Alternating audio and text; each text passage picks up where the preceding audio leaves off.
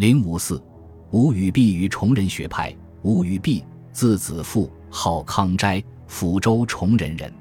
他与薛玄同时，号称南北两大儒，但治学侧重不同，各具特色。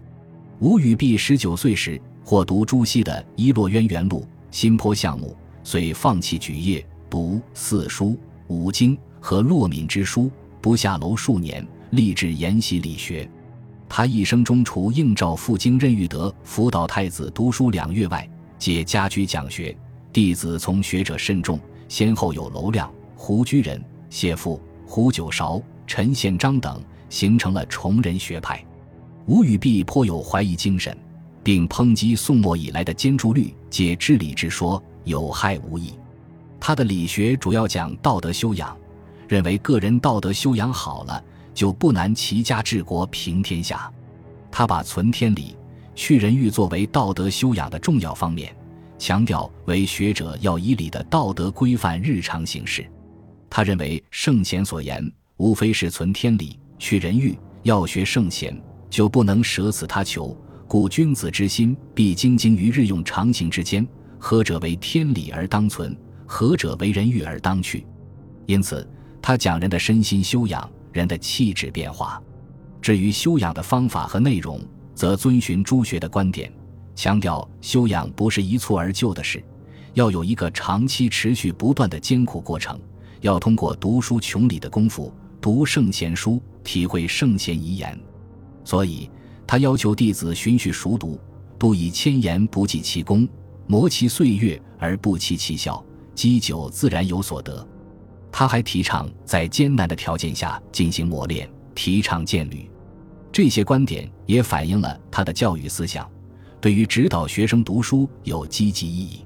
关于道德修养，吴语弼还在诚以静以挟持说的基础上，提出静以挟持使喜心之要法的观点。他认为，心虽如明镜，却由于气柄之居、物欲之弊，而把它染上所谓物欲、邪思的尘埃。因此，他主张通过静意挟持的功夫和读书穷理等极意功夫加以换洗，使心莹澈昭容而上达天理。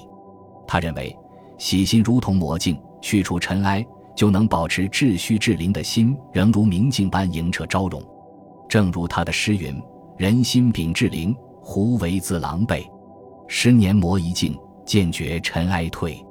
这显然是套用了佛教禅宗所谓“浮世明镜”的说法。然而，尽管吴语必只说心而不说理，但他仍受朱学观点的支配，承认心外有理。他的存天理、去人欲观，正反映了他的思想特点。在道德修养方法上，吴语必更重视主静的涵养功夫。他提倡静坐。夜思的明悟，如他在诗中言：“静坐超超独绝时，寸心凝练绝写思。聪明睿智和处在？昨圣之公信在思。又思到此心收敛处，聪明睿智自然生。”刘宗周在《时说》中也称其学刻苦自立，多从五更枕上，汗流泪下的来。由此可知，他的静观、静观涵养、静思明悟。静求于心的门人陈宪章演化为心学的发端，所以说他的思想对阳明心学有开启之功，对明代朱学向心学的转换有重要的作用。黄宗羲在《明儒学案》中说：“垂纶为大陆之始，增兵为积水所成。魏康斋焉得有后世之盛哉？”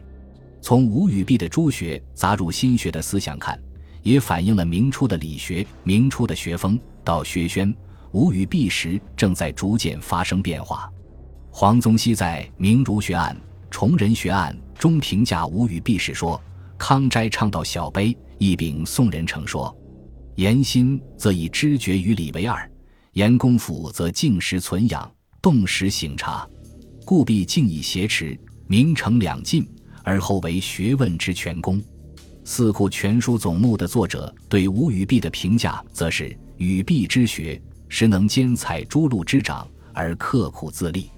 其籍门陈宪章得其静观涵养，遂开白沙之宗；胡居仁得其笃志力行，遂起于干之学。有名一代，两派递传，皆自语弼倡之，其功未可尽美也。本集播放完毕，感谢您的收听，喜欢请订阅加关注，主页有更多精彩内容。